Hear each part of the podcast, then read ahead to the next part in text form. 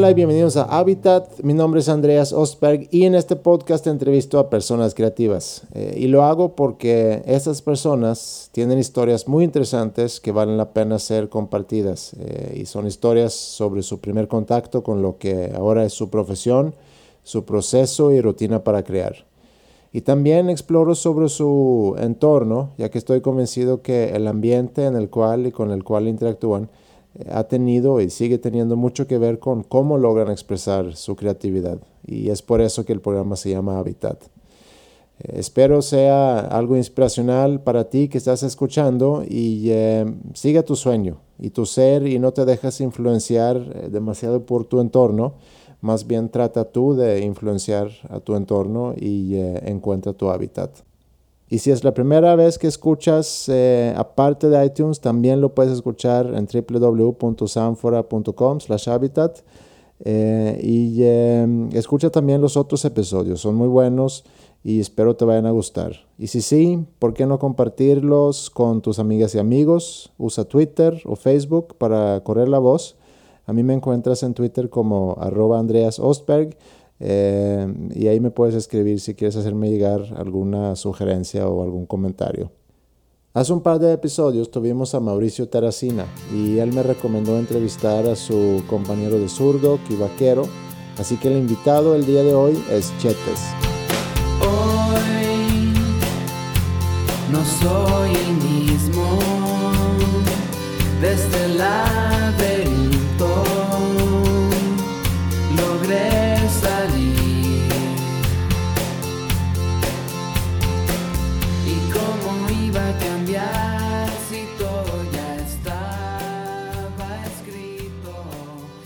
Chetes es artista y uno de los grandes compositores de su generación. Eh, tenía solamente 17 años cuando Zurdok firmó con Universal y después de tres discos con Zurdok grabó un disco con Vaquero para luego arrancar eh, su carrera como solista. Y de esto y mucho más hablamos en esta entrevista, así que vamos a darle. Episodio 8 de Habitat desde su estudio en San Pedro García Nuevo León con Chetes.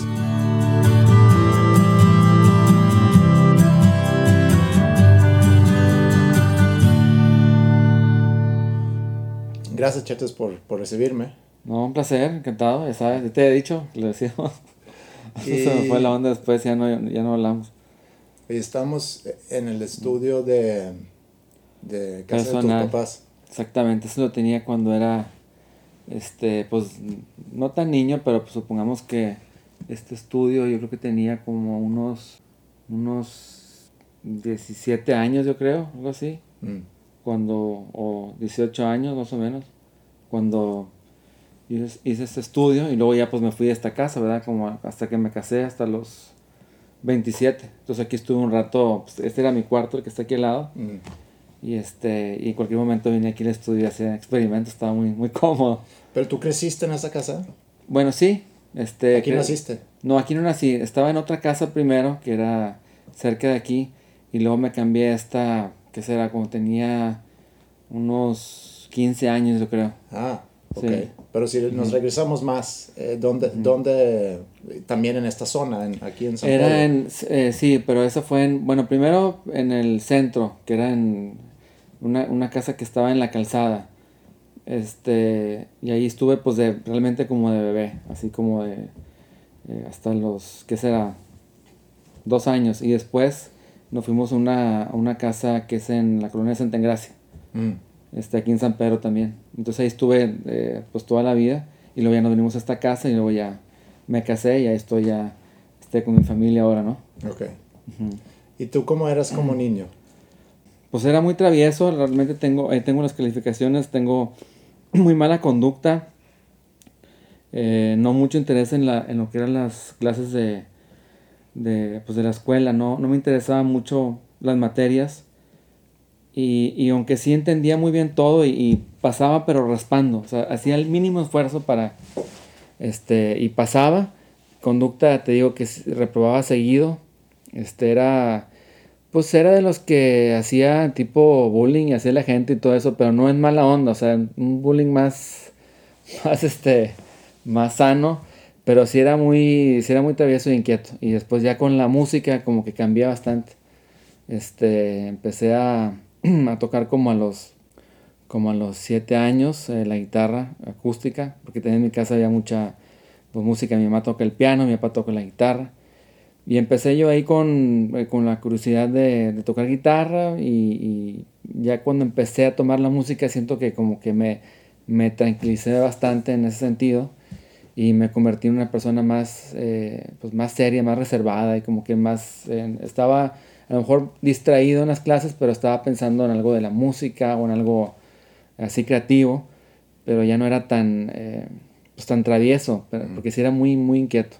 ¿Tenías otros intereses aparte de la Eh, música? el karate y quería, me gustaba mucho el karate, las películas de Bruce Lee, este, las películas del santo, que más me gustaba, pues todo lo que era de acción, Rambo y Comando y todo lo que me tocó así en esa época que eran como los action heroes, ¿no? Que había en películas gringas y eso.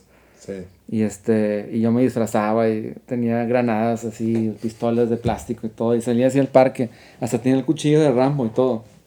Este, El que tenía para coser. el que tenía para coser, la brújula y todo. Tenía, pues tuve varios de esos, porque sí, era como lo máximo para mí. era que yo quería ser soldado, de cuenta. Me encantaba todo eso.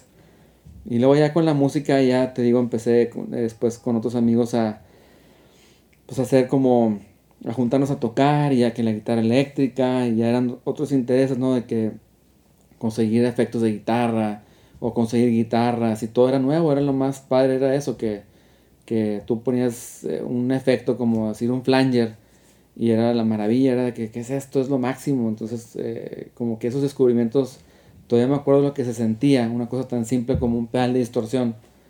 Y, era, era más, eh, era como mágico todo en, en esa época. Entonces, sí, como que después cambió a eso, ¿no? En guitarras, equipo, amplificadores de guitarra. Y yo ya tenía la suerte que mi, mi papá tenía en la casa eh, guitarras eléctricas guardadas e incluso efectos de, de guitarra que él usaba en los 70 y así. Entonces, por ejemplo, me acuerdo que era, no, pues eh, eh, esta guitarra, alguien comentaba de que deberías de probar una guitarra Jaguar de Fender, Mm. son las mejores y no sé qué, que la está empezando a usar este cantante de Nirvana y no sé qué. Y yo me acuerdo que en la casa había una, ya de, de esas, una, una Jaguar de mi papá. Desde que, "Eh, yo tengo una de mi papá y era como muy padre. O sea, tuve la suerte de siempre tener como equipo cercano, amplificadores, eh, guitarras. Todavía tengo un estrato que era de mi papá del 63 y todavía la tengo en buen estado. De hecho estaba aquí, no, ya me la llevé. Este, está en mi casa, pero bueno. Eh, siempre había como equipo y de hecho una vez troné un, me conecté en un, en el como sistema de, eh, o sea, como en el PA de televisión que tenían en ese entonces, como, ¿cómo se dice? El, como tipo el, el home theater o esa onda, ¿no? Eh, en las bocinas grandes y tenía una entrada que decía, decía in, o sea, des- ahí decía in, entonces yo no sabía qué era y conecté la, la guitarra en ese, en ese En enchufe, entrada, ajá, en esa entrada y le, y le subí, entonces lo- empezó a salir humo de las bocinas, se cuenta que no sé cómo, cómo sucedió, ahorita no, no, no puedo entender eso porque pues no debería de pasar, no sé qué, qué, qué sucedió, a lo mejor lo subí bastante porque no tenía ganancia y, y lo que menos, no sé qué pasó, pero me acuerdo que salió humo. Y este, y me dio mucho miedo y porque si era un equipo como costoso, de, eran bo- buenas bocinas y todo. En total, pues ahí después mis papás eh, como que se rieron y no pasó nada. Pero esa fue como la primera vez que quise conectar la, la guitarra eléctrica porque pues ahí la tienes en la casa, pero no, eh, no tienes el amplificador a tu disposición en ese momento. Tienes que, te lo tienen que conectar tus papás o algo, ¿no? Claro. Y era, era como, pues, eh, era como un experimento mío. Y era, era como descubrir de que, bueno, eh, sí, toco algo de guitarra acústica ya, pero quiero que suene como escucho yo la guitarra en MTV con sonido eléctrico. ¿Por qué la mía no suena así? ¿Por qué no suena este, como lo que escucho en la televisión? ¿Cuántos años tenías? aquí- Pues yo de como siete años ahí. Ok. Pues de que no, no suena como yo la quiero, o sea, como yo la escucho en, mi- en mis grupos favoritos. Entonces era, pues, ¿qué hago? No, pues es que es esto, es el amplificador y que la distorsión. Entonces era como hacer, pues, las pruebas. Y no, no es como, como ahorita, pues, un niño se puede meter en internet y tienes más oportunidad de más o menos ver que, pues, cómo está la onda, ¿no? Ya, Claro. ya tienes toda la información ahí en tus, en tus dedos. Pues en aquel entonces era más de boca en boca y era muy difícil, no había ni, o sea, no había nada aquí en Monterrey. Si ahorita no hay nada, Eh, hace, bueno, Yo tengo 33, ¿hace Sí, cuánto? como 25 años. Ajá, 25 años, pues menos, ¿verdad? ¿Tu papá en, en aquel entonces se dedicaba full a la música? No, no, él realmente se dedicó nomás de muy joven y luego ya empezó con, con lo que es eh, pues, su empresa de equipo de audio. Mm. Él estuvo desde muy, desde muy niño tocando en la, en la televisión, en el grupo que se llamaba Los Rockets. Ahí tengo un disco por ahí, tengo dos. Y tocaban con la, este, con la mamá de, de Eddie y Quique, de, de Jumbo, con esta Vianey. Tocaban en la televisión todos los, creo que todos los fines de semana, algo así, en un programa, una vez a la semana, no sé. Entonces, eh, estuvo un tiempo en eso y luego ya él hizo su, su empresa y, ya, y seguía tocando en la casa, o sea, siempre estuvo tocando, este, pero como te decía, más guitarra acústica, más como estar tocando en casa con una guitarra de, de nylon y así, la, la eléctrica era más como que estaban guardadas. Sí. Y mi interés era más, pues eso, las, las eléctricas, ¿no? Pero sí, siempre estaba pues tocando, cantando en la casa y eso fue lo que hizo eh, que de alguna forma pues me interesara querer también eh, agarrar la guitarra. Aunque un, eh, de muy pequeño creo que me, me aconsejaron tomar clases de violín, me acuerdo, porque mi abuelo tocaba el violín. Mm. Y yo le dije, no, eso no, eso es de niñas, el violín no, eso, este, que ahorita me arrepiento demasiado, ¿verdad? me hubiera encantado que me metieran a clases, pero bueno, pues así es la vida, ¿no? Este, pero decía, no, eso, eso es de niñas, ese instrumento no me gusta y que no, yo quiero otra cosa, no sé, karate o lo que sea. Y después solo fue que, que tuve el interés. eh, pero sí me arrepiento muchísimo de eso, porque imagínate si hubiera tomado esa, eh, tener esa habilidad de poder tocar, pues un violín sería lo máximo. Pero, pero bueno, pues no se puede, este, Nu- ¿Nunca te metiste en clases formales de música? Sí, estuve en clases formales. Estuve un tiempo, no así, eh, era un maestro particular de guitarra clásica, que es, eh, es Pedro Soto, un muy buen maestro aquí, guitarrista de, de Monterrey. Pero traté de entrar también a una, escuela de música formal y luego me decían, no, estás muy chico para entrar. Y luego ya no entré. Y luego regresé, eh, ya más grande, y que estás muy grande para entrar. Entonces ya nunca pude, nunca pude estudiar la, la, la- la teoría musical y todo eso.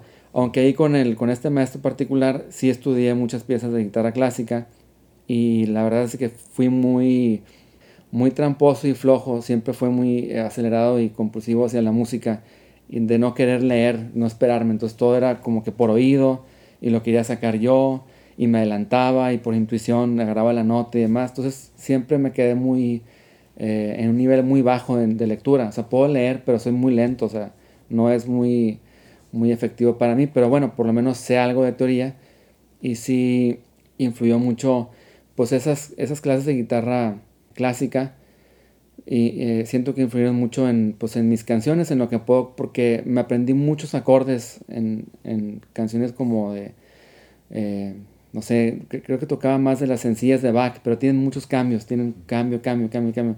Entonces como que muchas pisadas, eh, aún recuerdo ciertas, ciertas cosas y, y de ahí de repente vienen acordes que ni siquiera a veces sé cómo se llaman, pero son como cambios, pequeños cambios que hay ahí.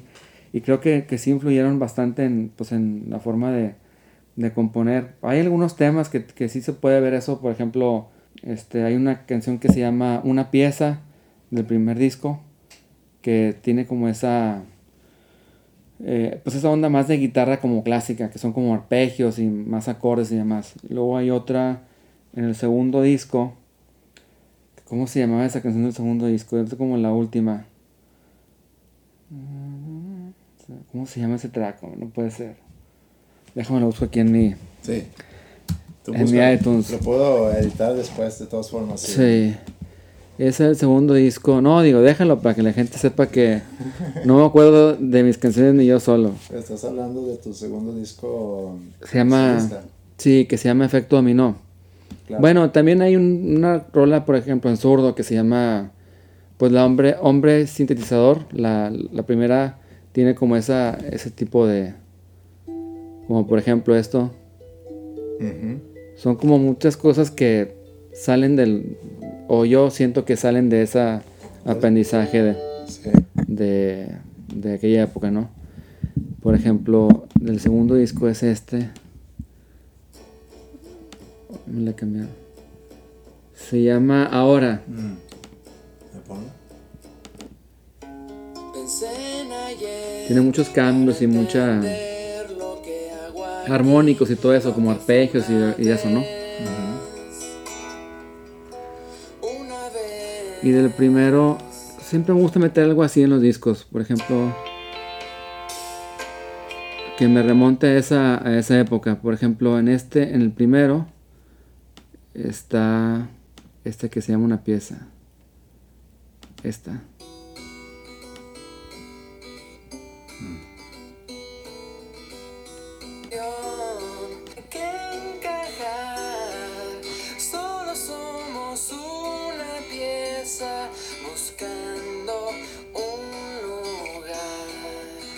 Bueno, ahí tienen esas cosas, ¿no?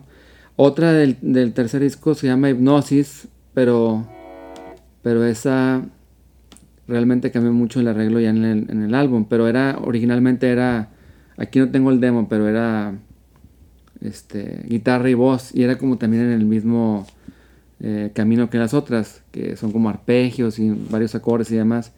Este lo voy a adelantar al coro.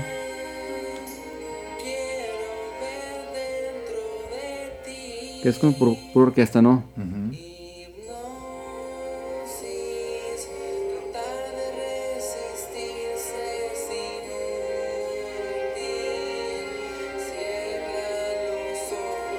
confía. Bueno, ahí está. Entonces como que sí influyó bastante eso, yo creo, la, la parte de, de la guitarra, o sea, el, simplemente tocar algunas canciones de Bach, ya siento que a, cualquier persona le hacen bien y lo hacen más inteligente, o sea, oírlo, escuchar a Bach en algún momento de tu vida es como, pues te hace, te hace más inteligente de alguna forma. Sí. Paco Huidobro me decía lo mismo. Ah, sí. Fue una gran influencia para él. Ah, Eh, el, eh, el, el disco que hizo Walter. Ay, ¿cómo se llama? ¿Un guitarrista o qué? No, no, no. Un, un, un señor que luego se hizo mujer. Ah, Wendy Carlos, dice. Wendy Carlos. Wendy Carlos, el de Switch on Back, el, el de... Sí. Bueno, yo llegué a eso después, y primero llegué por este... Yo llegué después a ese músico por Stanley Kubrick, que también el director Stanley Kubrick lo usaba a Wendy Carlos en unas películas. Pero antes de, de, de Wendy Carlos escuchaba a Isao Tomita, que a mí se me hace mejor. Mm. Este, que él desde antes hacía música electrónica así clásica, pero no de Bach, sino de, de otros compositores. Pero creo que todavía más, eh, pues más radical, como que Wendy Carlos está más, todavía más, eh, ahora sí que más clásico en la grabación y demás, pero sí está eh, impresionante como quiera y, como quiera me gusta escucharlo. Pero a mí me tocó escuchar a Bach también por, también por mis papás y eso, que ponían música, y algunos tíos, una tía también que ya falleció que, que le gustaba la música clásica y la tocaba y la ponía. Incluso mi abuelo también me acuerdo este, de niño, que también mi abuelo ya, ya falleció, el papá de, de mi papá. Él tocaba el violín y el acordeón y también pues le gustaba música clásica y me la ponía en, su casa cuando iba los domingos. Me acuerdo que me decía, siéntate aquí me ponía como música. De hecho por ahí tengo ciertos eh, viniles que eran de él, de, de música clásica. Entonces oía como que las versiones originales, así no, no, no modernas de, de Bach, ¿no? O sea, la- tal cual en clavecín o eh, la música de viento y demás. Y, y me, me gustó, me, me, me enganchó realmente de, de niño. Después conseguí un, un box set que era toda la, eh, la colección de Bach de música de órgano. Eso me, me hicieron un regalo a mis papás de Navidad porque lo estuve pudiendo. Era una colección muy cara de CDs. Eran como, pues eran demasiados CDs. Y, y, ¿Cuántos eran? Como unos, no sé, 40 CDs, una cosa así de pura música de órgano. Y este, y me acuerdo que lo ponía y sí, pues era como, como te decía, te sientes que estás como encontrando una fórmula secreta ahí de la vida que está puesta en la música ahí, bien, bien extraño, o sea, es más, eh, más de sentido, él es como más del cerebro, su música, es como que todo perfecto, todo queda, nunca hay ningún error, todo está simétrico así, quién sabe cómo, es algo como que estoy la inteligencia ahí, este, pura, ¿no? Suprema, o la capacidad, no sé, o la capacidad de Dios, o la, Dios en persona, no sé cómo decirlo, ¿no? Con, con ese tipo de, de música.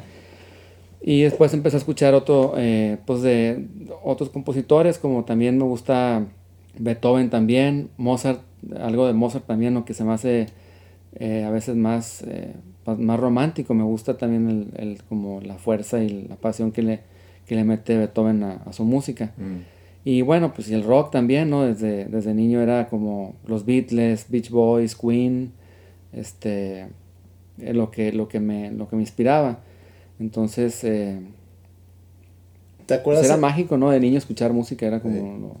No saber cómo la graban, no saber eh, eh, si es guitarra o es teclado, es todo, eh, todo es nuevo, todos los sonidos son nuevos.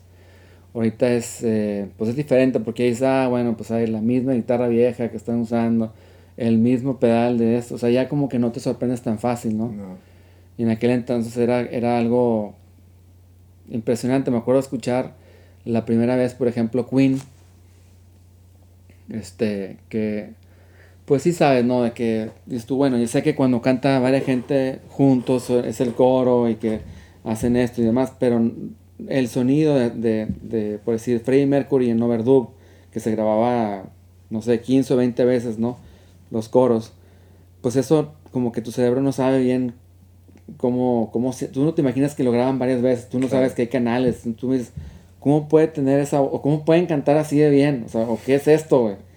Porque no suena, o sea, no suena a nada, o sea, suena a algo totalmente nuevo, entonces me acuerdo de la introducción de, de, de Bicycle, por ejemplo, Bicycle, todo eso, todo ese, era, ¿qué, ¿qué es esto? Yo me acuerdo que me imaginaba a alguien cantando con capa, Decía, tiene que ser alguien así como una especie de un rey o alguien con una capa. Nunca he visto la foto de Freddie Mercury. Yo decía, se ve como que trae una capa y como que es algo así supremo, como que es un rey, ¿no? Ajá. Y después ya lo veo con capa en un, en un- y digo, a huevo, tenía que ser, o sea, así suena, su música Sí. suena que es, es este, pues grandeza, tiene que tener capa, no puede ser de otra manera. Ese tipo de cosas eran como lo, lo que es para, para cuando eres niño que son mágicos, ¿no? Ese tipo de, de cosas que no sabes cómo hacen y que te sorprenden y que te llenan, este, pues que, que, te, que te inspiran, ¿no? Que te inspiran a, a- a saber que, que se puede hacer magia con, las, con la música. ¿Te acuerdas el primer disco que fuiste a comprar? Me acuerdo porque era la onda, o sea, me, compré un- unos antes en vinil, pero, pero no me acuerdo exactamente cuáles compré. Este, pero el primer CD que compré fue el de Motley Crue, Dr. Feelgood. Uno que es verde, que viene como unos azulejos, ¿no? Y la, la cruz esta con el mono horrible ahí en la portada. Y me acuerdo que, que salió el disco como ese año y era especialmente hecho para CD. O sea, era decían, era como la promoción de que está mezclado para CD o algo así. Entonces era como, ah, vamos a ver cómo suena, ¿no? Y aparte el grupo ya me gustaba desde antes. Luego después ya no me gustó tanto eh, que al crecer o ya no me gustó tanto lo que siguieron haciendo. Pero en aquel entonces sí, sí era fan de, de ese tipo de soft metal o no sé cómo decirlo. Sí. Soft metal ni existe, pero Tampoco sé. Hard rock a lo mejor, no sé. soft, cómo. soft metal no existe, está muy bueno eso. Pues Ah. está bien, inventando géneros nuevos. Sí, soft metal está buenísimo. Ni es eh, peligroso, pero tampoco es, es sin peligro. Exacto. Es soft, pero es metal. Soft metal está buenísimo. Oye, Ah. y regresando un poco a, a la escuela, porque sé que en la escuela empezaste a conocer gente y, y a formar bandas y así, ¿no? Sí, eh, pues te- era de pocos amigos en la escuela, siempre yo me sentía como más adelantado de alguna forma. Perdón, Jets, déjame te lo pregunto así mejor. este, ¿Quién eras tú en la escuela? ¿Quién era yo? Sí. Eh, pues era yo. O Sí, sea, pero dijiste hace rato, por ejemplo, Ajá. eras travieso, Ah, no, te gustaba tanto Sí. las materias. Eso, a lo mejor hablando un poco de tu desempeño académico, pero Sí. hablando de tu... eh, tenías muchos amigos. Pues sí, eso es, por ejemplo, yo, yo veía que, o sea, cuando empecé con la música y con todo esto y, y ver bandas y grupos y, eh, y tener interés por instrumentos y demás, yo sentía que lo- mis compañeros estaban en otro, estaban como atrasados, yo, yo lo sentía así, no es que yo me sintiera superior, sino que no podía tener conversaciones con mucha gente al respecto, ellos estaban con que que yo también, por ejemplo, veía este, como niño normal caricaturas y esto y así, pero no eran como que mi máximo, o sea, yo no, no juntaba fichas de cualquier cosa que estuviera de moda en aquel entonces, de que las fichas o las barajas de no sé qué o los monitos, ya en el momento que empezó con la música cambió eso y lo- otros compañeros andaban en esa onda, ¿no? De que, oye, ya viste mi lonchera de tal superhéroe y a mí pues me valía madre, o sea, no, como que no me interesaba eso. Entonces sí sentía como, como que no conectaba mucho con toda la gente, ¿no? Y después, ya en, eh, como en tercero de primaria, este, ya entra Mauricio Terracina, que es con el que eh, también ah, armamos Zurdo, ¿no? Y él entra a, a- ahí a la escuela. Y ya cuando llegó ahí, pues ya nos hicimos muy amigos y como que era por fin encontrar a alguien que podía hablar de grupos y era, ah, conoces esto, conoces lo otro. Y, y de ahí, pues nada más platicábamos, eh, eh, pues parecíamos novios ahí, o sea, éramos como los únicos que estábamos en el recreo juntos y ¿Tú te acuerdas cómo lo conociste? pues ahí en, en el salón, llegó al salón y, y me acuerdo que tenía una camisa de, de algún grupo y de qué, qué onda y no sé qué, y platicando y así, ¿no? Porque no era de uniforme en la escuela, era, era tú te podías ir vestido como, como quisieras.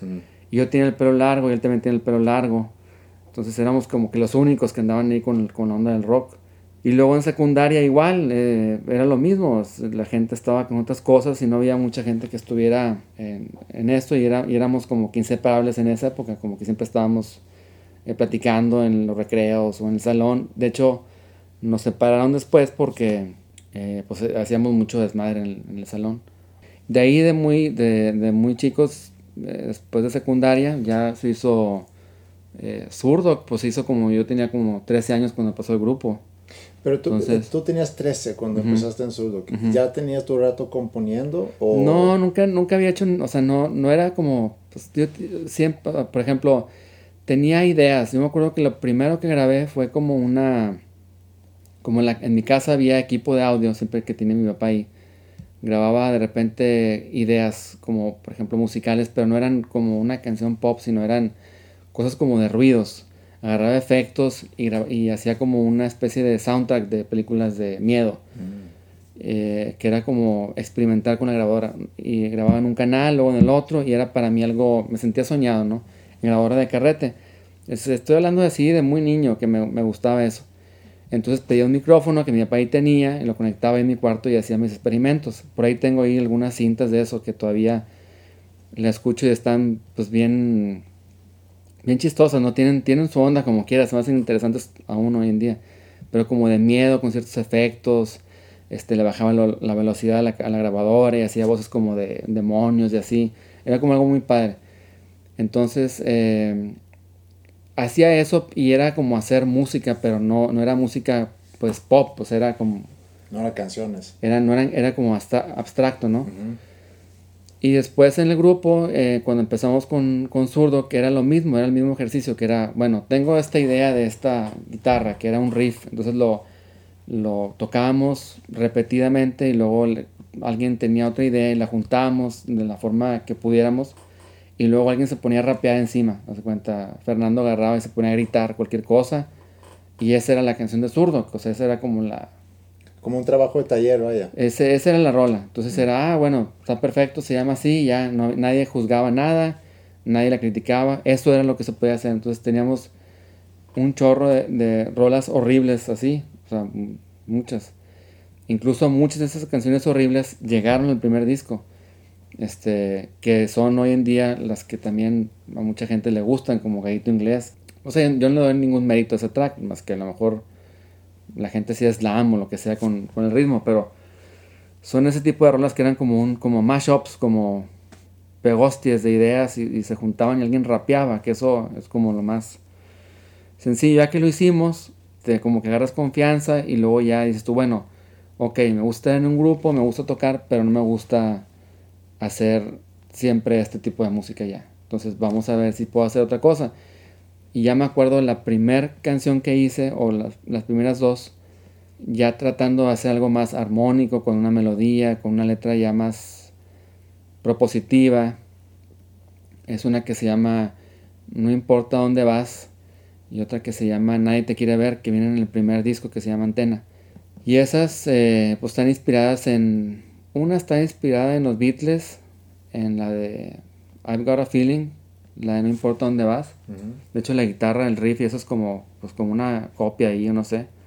Y luego hay otra que se llama eh, la de No importa dónde vas, no, pues dije la de Nadie te quiere ver. Era inspirada, empezar a escuchar estos grupos como por ejemplo Weezer, cuando salieron con el disco azul y esto. Que eran, y eso fue como, ah, ok, puedo hacer ese tipo de rock así melódico, como que me gusta, pero actual. Entonces era como inspirado en eso. Y tiene ahí también el, por ejemplo, el cinte análogo y todo eso que es lo que trataba de hacer en ese momento, ¿no? De lo que estaba inspirado. Y eso fue como las, las primeras que hice y me acuerdo que sí hacían contraste con las demás que estaban. O a, mi parecer era como más, eh, pues tenían más, más valor y, y de hecho no me equivoco porque si las escucho hoy en día, pues están más actuales o tienen, tienen más, este, no suenan tan añejadas como las otras, eh, siento yo. A lo mejor habrá alguien que te diga que todo lo que he hecho después es una basura y que le gusta el gallito inglés, lo que sea, pero este, esas rolas no son mías, son a lo mejor un riff es mío, eh, algún, algún cambio musical, pero ahí eran como lo que hacían Sí, este, todos, ¿no? Por eso decía como un- más un trabajo en taller. En taller, exacto. Sí, y un- después ya agarré confianza después de eso porque a lo mejor alguien me lo celebró, la disquera le gustó ese sonido también. Mm. Eh, la disquera también tiene mucho que ver en esto porque pues en el grupo sí, sí era una democracia, pero siempre éramos este, el bando de Mauricio y yo contra los otros dos que eran iguales, pero amigos de otra generación, ¿no? Mm. Entonces era como, no, pues era discutir, luego a veces no llegábamos a nada. Entonces la disquera sí, sí hacía la diferencia que decía, no, ese sonido que estás haciendo está bien y lo apoyamos, creo que va por ahí. Entonces ya yo me sentí más seguro y ya para el segundo disco ya hice más y creo que mejoré mi, mi capacidad y tiré más alto en cuanto a la producción y todo. Y ya hice otros temas como Luna y como este, Hombre Cinte y eso. Incluso cosas también experimentales que van hacia el, al otro lado, que eran cosas que te digo que me gustaban desde niño, los ruidos y esto. Una que se llama Hombre Cinte 2, que son puros efectos de ruidos. Pues están inspiradas en eso que te comentaba de Isao Tomita, que usaba puros sintes. Y lo que me gusta a mí, que son como efectos y todas esas cosas, lo podía hacer. Entonces, este, creo que ese es el, el disco que, que más valor tiene porque es el, eh, el más, digo, hablando del, del grupo, ¿no? Es el, el más variado y el que se pueden ver los estilos de cada uno de los que están en el grupo y creo que está como bien logrado la, la producción y me siento or- orgulloso de, de los temas, ¿no? También me gusta mucho el tercero y, y me gusta porque no canta Fernando, me gusta porque puedo cantar más yo las, mis, mis canciones, ¿no? Digo, no tengo nada contra él, pero obviamente pues ah, me gusta más cantar a mí, o sea, Claro. tener más participación, ¿no? Pero regresando un poco, eh, ¿tú cuántos años tenías cuando firmaron y para, y para cuando entraron a grabar el primer disco de su grupo? Yo Tenía como 16 este, cuando firmé el primer disco.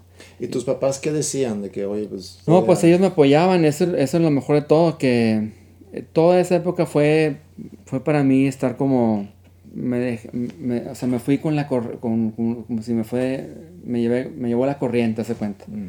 No, no batallé, no dudé nunca en nada, no tuve problemas de nada, no me preocupaba por dinero, no me preocupaba por nada, o sea, era, simplemente era pasarla bien y hacer lo que, lo que me gusta. Y mis papás, como veían que yo estaba contento y que sí estaba haciendo algo al respecto, sí estaba, por ejemplo, pues me desvelaba oyendo música o tocando o haciendo canciones, grabando, eh, cada vez invertía más en, en lo que, en lo que me gustaba hacer.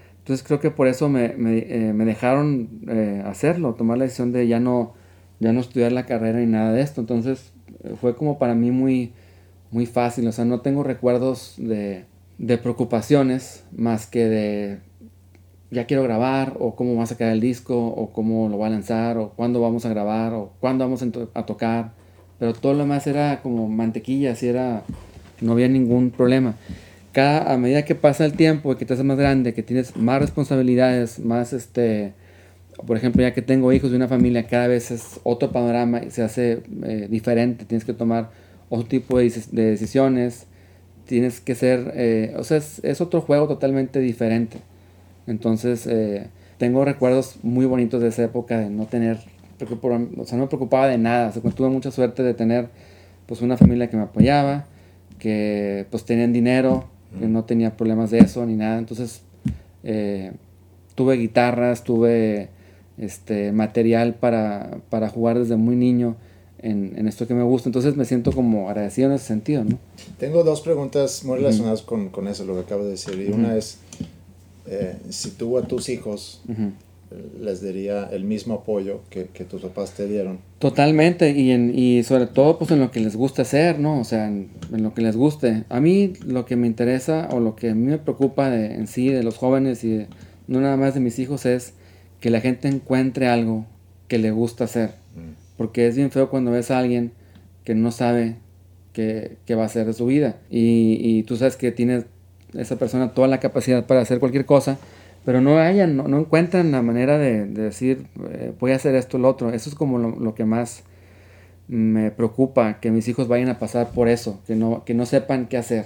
Sí. Porque he visto muchos, gente muy joven que se la pasa cada semana cambiando de profesión. Son modelos, son cantantes, son actores, son que hacen guiones y que no sé qué, y que luego hacen lo otro, y que ahora van a hacer esto, y, luego nunca hacen nada, y luego los ves como que no están felices porque no encuentran lo que, lo quieren hacer.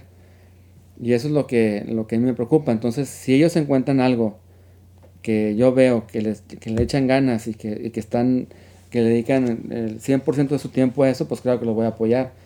Y en el caso de la música, que me gustaría que eh, uno de mis dos hijos que les, les gustara eso, este, eh, la verdad me encantaría, tampoco los quiero forzar, yo les pongo instrumentos ahí, les pongo música, veo que, que les interesa y todo, pero no estoy de, eh, forzándolos a que, oye, eh, porque sé que, sé que si les digo, no lo van a querer hacer, porque a mí yo ya viví eso, que no, quisieron forzarme clases de más niño y no quise, entonces, este, Se vuelve una rebeldía. no- sí, no porque es- exactamente, no, no lo quiero hacer porque tú me dices exactamente y luego si los metes ahí a lo mejor les provocas un, pues no sé si trauma o algo, pero les los metes a la fuerza, luego siento que no lo van a disfrutar, no sé, Claro. como que quisiera que fuera natural, como que, que ellos Sí, es un viaje que ellos no, tienen que, hacer. que tienen que hacer, exactamente, sí. exactamente. Y la otra pregunta es, ahorita también que decías la libertad que tienes como joven, no tienes las responsabilidades, preocupaciones Sí, que ya más grande tienes con Ajá. familia y con hijos Ujú. y todo lo que implica. ¿Sientes que ha, ha cambiado tu forma de componer o, o acercarte hacia tu profesión? sí, ¿Ha bueno. cambiado de alguna manera? Totalmente, o sea, ha cambiado. eh, cada disco. A mí me gusta eh, pensar, o sea, me gusta hacer las cosas de esta manera. No de que la, la música o mis discos hablen de mi vida de una forma así biográfica, como se dice, sino que quiero que sea ad hoc lo que yo siento con la música que estoy haciendo. Este, en el sentido de si estoy escuchando ese tipo de música o si me gusta esto, eso es lo que voy a lo que voy a hacer, porque siempre lo he hecho de esa forma. Lo que cambia realmente es el pues la jugada, como tú, hay más más gente metida, hay más intereses económicos, eh, hay otro otro tipo, el negocio ha cambiado mucho también, entonces todo eso modifica la manera de hacer música. Por ejemplo, para el primer disco de, de Zurdo, me acuerdo que costaban, no sé, un disco era 260 mil dólares hacer un disco. Es lo que costó. Y éramos un grupo no popular, no exitoso en el sentido comercial. Y teníamos un presupuesto de, de esa magnitud. Según yo, no me equivoco, si eran 200 mil y pico. 200 mil, creo que 260 mil, creo que eso costó el maquillaje, el tercero. Y ya para el, por ejemplo, para el tercer disco de solista mío, después de haber hecho discos con Emi como solista, que también con un presupuesto que fue obviamente mucho menor a eso, a, los discos de Zurdo, que como quiera grabé en Nashville el primero y el segundo disco, con este productor Ken Kummer, con un muy buen presupuesto para esa época, para el 2006, pero era mucho menos que, que lo que se gastaba con Zurdo con esos años. Y ya para el tercero, era totalmente eh, independiente. El, el tercer disco era, lo produje, lo grabé en este estudio donde estamos ahorita. Con, me compré esa máquina análoga y algunas otras cosas. Y aquí, sin ningún ingeniero, sin ningún técnico, sin nada, lo grabé pues casi, casi solo. Nomás invité al, a Beto a tocar la batería, Beto Ramos, Quique, el baterista de Jumbo. Y luego una orquesta que también me gasté parte del presupuesto ahí con, con los arreglos de José Antonio Farías Pero todo lo demás era como un, un estudio, digo, como un disco casero, realmente. Cambió los presupuestos, cambió la manera en, en la, en la industria. Y, y eso es lo que modifica tu estilo y va cambiando. Entonces, a mí me gusta, o lo que yo veo es, sácale provecho a, a- a- a la situación. Si yo tengo eh, una guitarra y un micrófono este, y una grabadora de cassette, bueno, voy a hacer un disco que sea diseñado a que suene bien con eso. Voy a hacer que sea la guitarra y la voz y nada más. Y así voy a componer música para eso. Y así es como me gusta pensar y, sacar adelante lo que tienes como idea. El último disco que saqué, eh, que es eh, un EP que es digital también, es otro ejemplo de cómo cambia la jugada. También yo veo que la gente no tiene interés tanto en lo que es medios físicos. Digo, bueno, vamos a probar sacar un disco que sea exclusivamente digital para ver cómo se mueve. Y fue un experimento también para ver cómo reacciona la gente, qué opinan, cómo se mueve con un formato así. Y te vas modificando. Entonces, eh, también, oye, empiezo a escuchar otro tipo de música que es como más eh, electrónica. Y se me ocurre habla- hablarle a Alejandro Rosso. Y de ahí sale esta eh, colaboración de este EP que se llama Cardiosapien. Y era para mí como decir, bueno, vamos a hacer algo nuevo. Vamos a tirar todo lo que se ha aprendido por, el- eh, por la ventana y vamos a hacerlo de una forma totalmente diferente. Que yo sé que Alejandro Rosso era muy diferente a lo que, a lo que yo estaba haciendo, en su forma de producir, todo, ¿no? Entonces, por eso se me hizo como interesante juntarme con él, precisamente para hacer algo nuevo y salirme de, de lo mismo, porque es como, como lo que te decía de cuando eres niño. Cuando ya aprendes tú todas las mañas y todo, ya después se torna todo como aburrido, como otra vez vamos a poner la batería vintage, el mismo micrófono, vamos a hacerla sonar como los Beatles otra vez y ahí va. O sea, como que qué hueva eso otra vez hacerlo. Entonces era como, quiero otra cosa, quiero emocionarme por cualquier pedo que, que sea diferente. Y sabía que, que Rosso iba a tener esa, esa, que iba a agregar eso porque era totalmente diferente. Entonces, vamos a hacer todo programado, vamos a darle eh, otro tipo de rolas, otro tipo de arreglo. Y a mí me vino muy bien eso para poder hacer un cambio en, en- en mi música, ¿no? Creo que, que es sano para cualquier artista. No quiere decir que no vaya a volver a hacer un disco como, como los anteriores o que no vaya a ser un disco acústico jamás, sino que en este momento necesitaba buscar eh, otro sonido para emocionarme yo, algo nuevo, algo que no, algún reto, alguna cosa que no, que no tenga dominada. Y lo Sí. que menos tengo dominado, pues es la música electrónica. Entonces era como que justo lo que tenía que hacer. ¿Y tú tienes alguna rutina para componer? No, siempre, siempre me, peleo y me desanimo y luego me animo y luego digo que soy el mejor, luego digo que soy un genio, luego digo que no puedo componer, luego digo- siempre estoy así como, este, pues como un loco entre ser crítico y luego de repente dejarme llevar, experimentar, luego me gusta una cosa, luego no me gusta. Es, es un proceso que realmente no sé cómo pasa, a veces tengo suerte, a veces de buenas y sale natural, a veces no de buenas y no sale puedo hacer música en, el sentido, la puedo hacer como si fuera, o sea, tengo, sé cuál es el molde para hacer una canción, por decirlo así, de que sé que empiezo con esto y con una introducción aquí, luego repito este acorde y hago un verso y luego el coro. Te puedo armar música así, te puedo hacer, en, en una hora te puedo hacer 100 canciones así sin ningún problema, pero no me van a gustar a mí, no se van a hacer interesantes. O sea, yo lo que trato es que para que un tema salga eh, o, o la gente lo pueda escuchar y para yo tomarlo en cuenta tiene que ser el proceso, tiene que ser para mí interesante y tiene que dejarme algo a mí, tiene que dejarme algo importante, algo que sea, que me haga sentir bien, algo que, que le tome el cariño suficiente para, para poderla volver a revisar y tomarla en cuenta para grabar y para arreglarla y para mezclarla y para producirla, tiene que tener algo especial. Busco esos momentos, ¿no? De que, que sean especiales para mí. Oye, salió de repente esto o estaba intentando otra cosa y se me ocurrió lo otro y salió esta cosa, me encantó porque salió de la nada. Como que las cosas que salen de la nada son las que finalmente trato de, de usar, las que más conservo. Tengo, por ejemplo, así como esa entrevista que estamos grabando en tu celular, pues tengo yo muchas ideas de, de cosas que se me ocurren de la nada, las grabo. y las tengo ahí que son como, yo les llamo como semillas, que están ahí como ideas, ¿no? ¿Qué son? Me- ¿Melodías? O Son como, letras? son melodías y a veces una letra junto con la melodía, pero son como una semilla que, que es una idea que después genera otra y que se hace algo más grande, ¿no? Entonces, eh, tengo muchas de esas semillas que parezco pues un loco cantando porque estoy cantando sin que me escuche nadie, a veces con miedo que parezco un loco cuando me ven así caminando y traigo el teléfono y estoy cantando, que no me escuchen, Sí. bajo la voz y, y soy así muy inseguro, pero está ahí algo, ¿no? Y, y trato de hacer eso.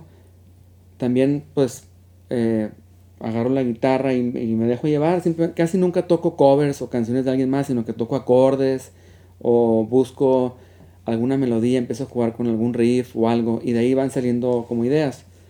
Pero no tengo ningún proceso de componer en sí o, trato de no tenerlo más bien porque no, como te digo, a mí me da miedo perder ese sentido de, bus- de búsqueda y de humildad, de decir, ah, yo, yo compongo canciones y yo voy a hacer esto y soy un chingón. Siento que esa no es la forma de, de- de enfocarte en el arte, como que tiene que ser siempre una búsqueda, siempre buscarle otro lado a, a hacerlo. Si no estás haciendo algo con una receta, ya siempre es lo mismo, vas a ver igual, no sé. Mm. Cuando hablé Mm. con Mauricio, Ujú, eh, me dijo que cuando estaban en Zurdo, que, ujú. que, que estabas sacando rola tras rola, tras rola, tras rola, y todas son buenísimas, y rola Mm. tras rola, Mm. que eras como un Mm. como una fuente creativa. Pues pensé que está exagerando, o sea, lo está exagerando porque no, este, a lo mejor sacamos ideas, ideas, ideas, ideas, ideas de cosas, ¿no? Eh, Pero no, no creo que, que todas hayan sido buenas. Este, las, las mejores que están, pues son las que están en los discos, ¿no? claro. Que tampoco son demasiados, pues discos eran, eran cada dos años o cada tres años y, y eran, pues a lo mejor eran más mías, ¿no? Pero tampoco no eran discos dobles ni nada, o sea, era, era eh, como te decía, era una época también en la cual que cu- cuando eres más joven tienes más tiempo para, o sea, por ejemplo, ahorita yo tengo más responsabilidades de los niños, de esto, una familia, tu tiempo de creativo se reduce, se reduce bastante, eh, en el cual tienes que, eh, que te puedes enfocar, ¿no? Y en aquel entonces, pues no tienes ni novia ni nada, estás eh, soltero, tienes todo el tiempo para ti, nadie te molesta, tú nomás dices que eh, quiero esto y lo otro y lo consigues, eh, se te da el, el alimento de tu familia gratis, no hay, o sea, no hay ningún problema de nada, entonces ya si no haces algo es que es demasiado huevón, ¿no? Entonces, Sí. pues ahí mínimo yo me enfocaba en, en eso, ¿no? Tuve la suerte, te digo, de, de tener una buena familia que me ayudaban, me protegían y todo, o me patrocinaban más bien. Y eran como eh, momentos también creativos de, de búsqueda. Y eso es lo que, lo que siempre trato de, de mantener, ¿no? De, de buscar algo que yo me sienta como un niño otra vez. Es decir, voy a hacerlo así y no sé bien cómo, qué miedo, cómo lo voy a hacer, no me va a salir, pero sí, pero sé que lo puedo hacer, pero no. Siempre me gusta tener es- esa, esa sensación de no saber exactamente cuál es el resultado que va a pasar. Porque si no, si ya sé lo que voy a hacer y sé cómo va a quedar, pues qué hueva hacerlo, mejor hago otra cosa. Sí, si antes tenía más tiempo para tu creatividad, Ujú. o sea, como dices, ahorita a lo Ujú. mejor los tiempos para ser creativo Sí. están más reducidos. Sí. También sientes que el, el crecer, con tener más responsabilidades, te restan creatividad. No, no, creo que cambia. Digo, digo que no, nada diluye el talento de, de un artista, ni el tiempo, ni nada. Simplemente cambian las cosas. Es como cambia el juego. O sea, ganas una cosa, pierdes otra. Tú ahorita ganas experiencia, ganas, eh, pues sí, primero que nada experiencia, ganas eh, madurez, ganas muchas cosas con, con, con la edad, ¿no? Y pierdes otras. Y a la vez, en ese entonces, cuando empiezas tú, pues tienes ciertas cosas que no tienes, eh, que no podías tener en ese momento, porque es imposible, ¿no? No puedes tener a mejor la madurez o la paciencia o la, la seriedad de trabajo, etcétera. Entonces es una cosa por otra, no, no quiere decir que sea mejor o peor, simplemente cambia, todo cambia. Entonces, para mí lo que me sorprende es ver gente que después de tantos años sigue haciendo lo mismo. Digo, ¿cómo le hacen? ¿O están sufriendo? ¿O cómo, o cómo hacen eso?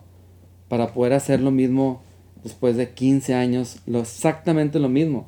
Y no cambian nada en su música, ni en su arreglo, ni en su aspecto, ni nada. Y no mejoran nada. Digo, ¿cómo es posible que, ha- que hay artistas que tú otra vez el mismo sencillo que siempre sacan, la misma. ¿Sabes a qué me refiero? O Sí, pero, pero también es un riesgo de hacer otra cosa. O sea, si tú encuentras una, digo, pensando en, en, en- en que ya eres un adulto en el- y, con, y tienes que generar ingresos, y si tú encuentras una fórmula que funciona como artista, eh, cualquier Sí. tipo de artista, a lo mejor eres Sí. pintor o Sí, haces música, y, y encuentras una fórmula que sí funciona vez tras vez tras vez. Pero entonces no eres artista, eres un empresario, eres un... No, no eres realmente un artista. O sea, porque si eres un artista tienes que hacer lo que sientes en tu corazón, lo que quieres transmitir, ¿no? ¿Para qué, ¿Para qué guardarte algo que tú traes? ¿Por qué guardarte eso? Obviamente yo sé que hay compromisos, como, como, como dices tú bien, dices de que hay creces y tienes que tener eh, éxito comercial y hay como un sacrificio, ¿no? Que Mm. tienes que hacer tú para, para poder tener algún éxito. No se trata de ser raro, no se trata de, de ser no comercial, no estoy hablando de eso, no quiero decir que a mí me gusta, realmente me gusta lo comercial, o sea, disfruto mucho de, de un buen disco de pop o un, un buen eh, cantante pop o lo que sea. No estoy peleado con eso, no soy de los que dicen, ah, es que yo soy muy rockero, no, pues a mí ni pienso ni en rock ni en pop, me gustan las cosas que están bien, la buena música.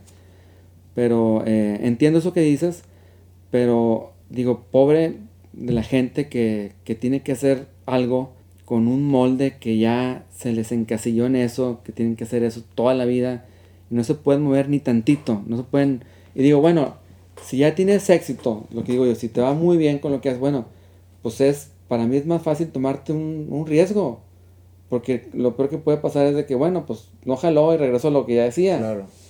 Pero no, o sea, ni así, ni los que no tienen éxito también siguen haciendo lo mismo. Oye, si, como decía, este, ¿quién es? ¿Quién, quién decía eso? Creo que, no sé si Einstein, Einstein, sí, sí. exacto. De que si has visto que te ha ido mal, o no vas, o sea, ¿cómo era? Si sí. sigues haciendo lo mismo, vas a no tener el mismo, esperar el mismo resultado, exactamente, ¿no? Sí. Entonces de que se me hace como muy raro en ese sentido. Por eso, pues yo prefiero que me critiquen, que opinen y que digan que estoy loco, que por qué, que por qué lo otro. Como siempre ha sido en, mi vida. Primer disco zurdo, Gallito Inglés. Luego después el segundo eh, era más melódico y no, se hicieron fresas. Ya no me gusta el grupo. ¿Cómo que violines? No sé qué. Ah, bueno, pues ah, me vale. Y luego ya, pasa el tiempo y de que, oye, no, es una joya musical, quién sabe qué, que zurdo, lo máximo, ya que no existe el grupo. Luego, saco disco de, de vaquero, este, en inglés. No, ¿por qué en inglés? Que no sé qué, que está horrible, quién sabe qué onda. ta- Pasan, se acaba el grupo, pasan años y no es lo mejor, quién sabe qué, bla, bla. Le agarran la onda. Luego me lanzo de solista, este, Blanco Fácil es más pop el álbum, porque yo estaba pues, en otra época más pop ahí, más enamorado, y eran canciones de amor y todo que nunca había hecho en mi vida. Lo hago y todo, no, que es, es fresa eso, y que no sirve, como que una canción de mariachi, que es fresa.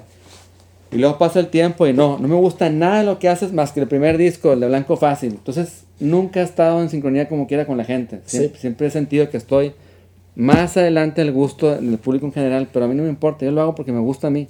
Pero también eso eres, eso eres tú escuchando al- a, los pocos o Bueno, algunos sí. que te hayan criticado. Como Sí. estoy seguro que hay Claro. muchísima gente que Pero en general, pero en hecho. general, la prensa ya siempre es un sentimiento como de por qué, por qué, por qué lo otro, Sí. por qué, y ahorita también, pero por qué electrónico y por qué así, me gustaba más en el disco de hipnosis, total, siempre están con la misma canción, ¿no? Pero yo hago lo que a mí me hace feliz y eso, eh, a final de cuentas, pueden pasar los años que quieras, con el resultado que tú quieras, y yo voy a decir, ¿sabes qué? Cualquiera que fuera el resultado, yo hice lo que yo quise hacer bajo mis términos. Entonces, con eso estoy yo satisfecho en, en mi vida de poder decir eso.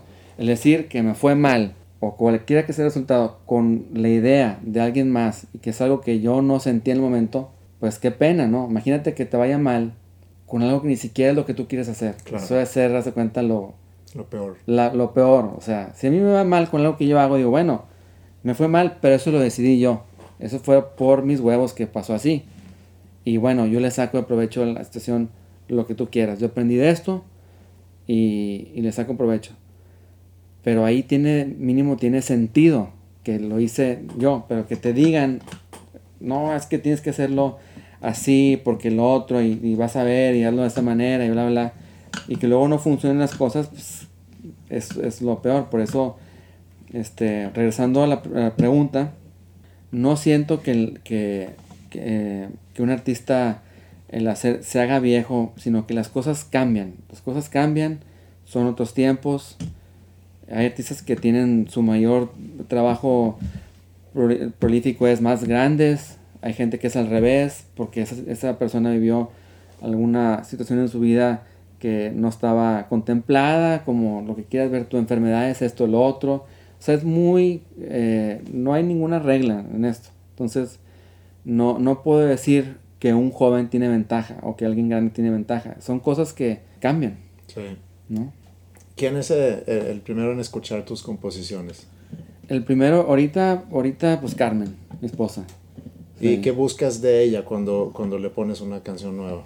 Este, pues lo bueno de ponérselas a ella es que no, no se clava en cosas de producción y todo eso. A veces uno pecas de, de decir, no, es que suena muy padre el loop. Y está bien padre mi loop o está bien padre mi, mi guitarra. Y a la gente le vale madre tu guitarra que está grabada con tal o tal amplificador. La gente quiere escuchar una canción, ¿no?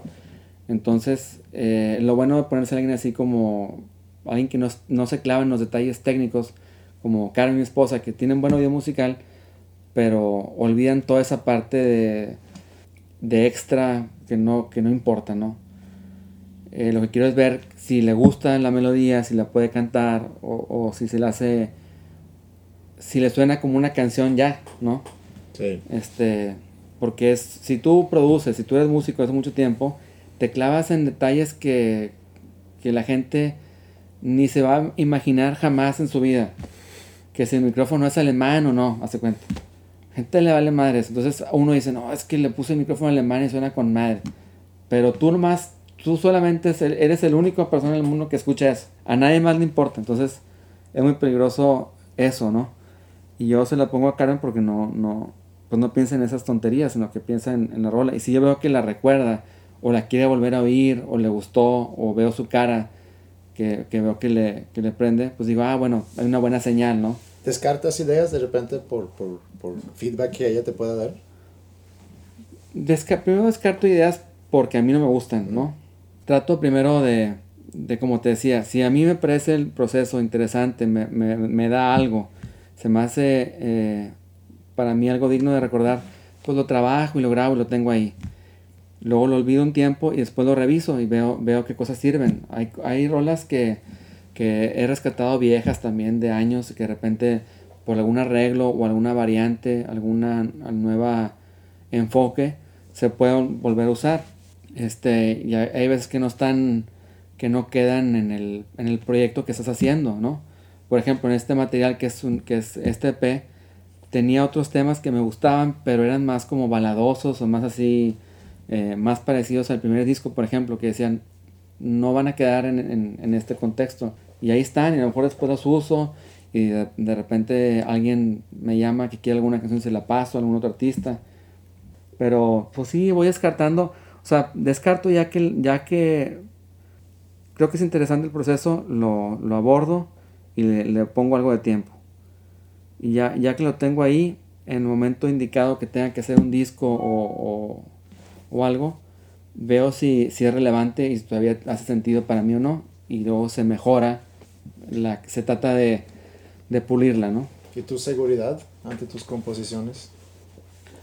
Pues es, es varía, como te decía, de repente me creo que soy un genio, de repente creo que no soy nadie, luego me creo que soy esto, luego me creo que soy el otro, luego creo que soy tal o tal músico, luego me creo tal, luego creo que soy tal, luego creo que soy John Lennon, luego creo que soy Kurt Cobain, luego me siento quién sabe quién, es como ir, ir buscando de dónde este, agarrarte, ¿no? O tu, el ídolo del momento, ¿no? Por decirlo así. Entonces, eh, pues varía mucho. Sí sé, estoy consciente que puedo hacer un molde de, un, de, un track- de una canción y hacerla, Sí. pero no me va a generar esa magia que yo busco. Yo busco, yo busco que me sea a mí interesante. Porque si tú, lo que tú sientes, eso va a sentir el público, digo yo. ¿Y cómo está tu necesidad de, de reconocimiento? Yo creo que todos los, eh, cualquier artista estaría mintiendo si no te dice eh, que él quiere pues, dominar al mundo. O sea, quiere que todo el mundo diga, sí, tú eres lo máximo, máximo del universo, ¿no? Pues tú, claro que, quieres eso. Yo, claro que quiero eso. Yo quisiera que todo el mundo me dijera, eres lo mejor que hay en el mundo. Nunca va a haber nadie más como tú en el mundo. Es lo máximo en la vida. Pues claro que sí. Este, pero, eh, obviamente uno tiene su, sus pies en la tierra, tienes el sentido de la realidad, cómo son las cosas, y ves la competencia de, de artistas que hay en el mundo, y sabes cuál es tu, eh, tu nivel, ¿no? En ese sentido. Entonces cada vez tratas de mejorar o ponerte a un nivel para poder llegar a tu, a, a complacerte. Primero complacerte tú, decir, ya hice yo esto.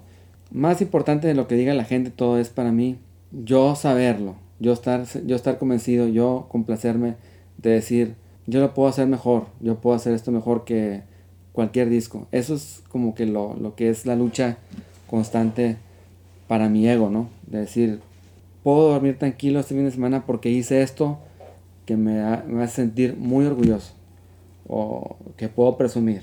Mm. Y me, me vale madre si vende o no, lo que sea, yo sé que está bien eso. Y cuando yo sé que está bien, va a estar bien. Entonces, eh, pero claro que, como te digo, cualquier artista, ya habrá un hippie que te diga, no, yo hago la música para mí solo y no, no me importa si... Pero es, puro, es mentira eso, todo el mundo quiere que... Este, todo el mundo busca aceptación y amor, ¿no? O sea, Claro. Si pudieras escoger algún artista, cualquier artista, que hiciera un cover de una canción tuya, ¿cuál artista escogerías y cuál canción? Pues yo creo que escogería el más popular, Justin Bieber, para que me dé muchas regalías, ¿no? Pues sí, yo lo vería como negocio, ¿no? Este, Justin sí, Bieber Justin Bieber ¿qué canción? quisiera, pues no sé, algún, eh, la rola de querer en inglés. Y que vendiera demasiado y eh, pues ya no preocuparme en el sentido económico por un rato. Ah, Padrísimo. Oye, ¿y, y, eh, ¿y qué canción dices, híjole, me hubiera gustado mucho componer esa rola? Ah, pues hay muchas, eh, demasiadas, todas. Demasiadas, no, pues no acabo. Yo es otra cosa que siempre digo, esto yo lo puedo hacer mejor, yo lo hubiera hecho así, o lo, nunca se me hubiera ocurrido, qué coraje esto, cómo está tan simple y tan efectiva, como le hizo. Siempre estoy así compitiendo contra, pues contra el mundo, o sea, sí, así es como estoy todo el día oyendo qué hacen, y si veo que, que no está al nivel, ya no me interesa, si veo que está mejor, digo, qué coraje, este, voy a hacer algo mejor yo. Y si veo que sí está muy, muy lejano, pues me da demasiada envidia y demás. Es como, siempre, es como cualquier artista, ¿no? Es estar tratando de buscar eh, cada vez mejorar y, y es como una envidia sana y como... Entonces hay muchas canciones que, que de pronto estudio y que digo, bueno, están... Tienen tres acordes, pero y se repiten todo el tiempo y es lo mismo, pero ¿por qué me gusta demasiado? Si es tan simple, Pero ese es un así. lado, ese es un lado competitivo, ¿crees? Claro, sí, es, es un lado de, de, de una búsqueda de perfeccionar tu, eh, tus talentos o tu, tu trabajo, ¿no? Y siempre Como- fuiste muy competitivo. Pues no, no es competitivo en el sentido de tirar mala onda a nadie, ni, No, ni no, de, sino hacer cosas mejores ni que otros. de, sino que decir, bueno, ellos hacen esto, yo lo voy a hacer mejor. Ellos hacen esto, yo lo voy a hacer mejor. Esto es lo que están haciendo aquí, yo lo voy a hacer mejor. Pero creo que sí tienen que ser todos en todo lo que hacen, ¿no? O si no, ¿para qué? Si tú no te pones ese, ese tipo de metas en cualquier tipo de trabajo, este, si no haces ese extra por ciento, pues no, no, no vas a cambiar nada en tu vida, siempre vas a ser un... Si de por sí es muy difícil, siento que hay que echarle siempre todas las ganas a todo lo que uno hace, en cualquier tipo de trabajo. Oye, yo soy arquitecto y me gusta esto, pues hazlo mejor, güey, échale ganas y hazlo tú mejor. Que, si, si hay tantas cosas buenas que se han hecho, tanta música buena que hay eh, en el mundo, ¿para qué hacer algo que ni siquiera tú estás convencido de que estás dando lo mejor? Mejor no lo, mejor no lo haces. O espérate que estés seguro, o no sé. Si no, no, no viene el caso hacerlo, ¿no? Si tú nomás tienes una guitarra acústica y un micrófono, pues eso te va a hacer especial a ti. Haz lo mejor que puedas con eso. Si tú tienes eh, eh, tu único recurso es el GarageBand o no, eh, no sé qué programa que, se, que, es, un programa pues amateur o que no es el estándar de la industria, bueno, si tú haces algo bueno con eso, ese disco va a ser especial porque va a tener eso que no tienen todos los demás. Entonces, hacer lo mejor que puedas con lo que tienes, ese es como mi, pues, lo, que yo trato de enfocarme, ¿no?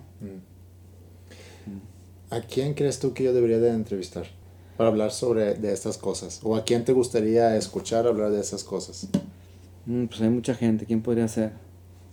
Mm, a Natalia Lafourcade sería muy bueno, ¿Por qué Natalia? porque es muy joven, este, es mujer, va a tener una sensibilidad muy, muy diferente. Me imagino que has entrevistado a casi puro hombre, ¿no? Sí.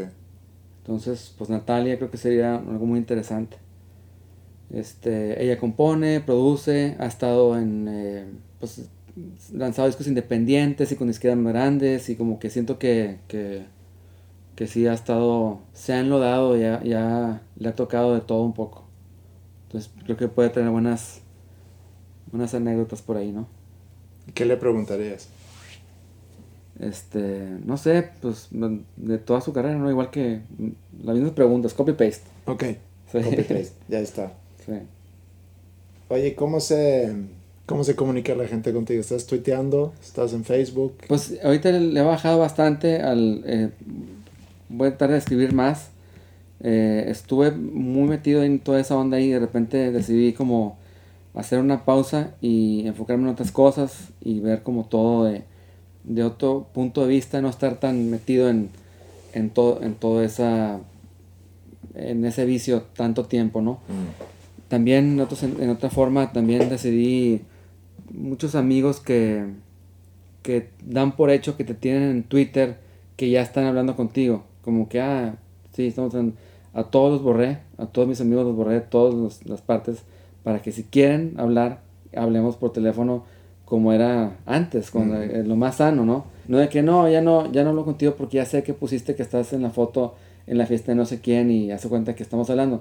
No, pues no es cierto, o sea, eso está como muy raro, se hace muy raro eso hoy en día del tipo de relaciones que hay, de que la gente no se habla, no hay como comunicación, todo es dar por hecho porque ves que está en Facebook, que no sé dónde, porque le das un like, ya, ya significa que me quieres y no es cierto.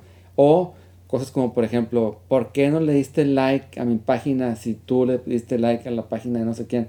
Entonces ya por esas razones borra todos ya. Entonces tengo ah, más que nada gente que está interesada en mi música y, y gente que quiere saber de lo que estoy haciendo musicalmente, ¿no? Pero de la que es la vida personal, no, no tengo interés de comunicarme con, con amigos en ese sentido de ningún tipo ya. Pero espero que toda la gente que, es- que está escuchando esto, y espero que sean muchos y que todos sean fans de tu música, eh, do- ¿cómo te encuentran en Twitter?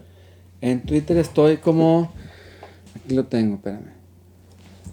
Es Chetes Garza. Estoy como Chetes Garza. Eh, mira, más bien sería mejor que se metieran a la página de Tumblr. Ok.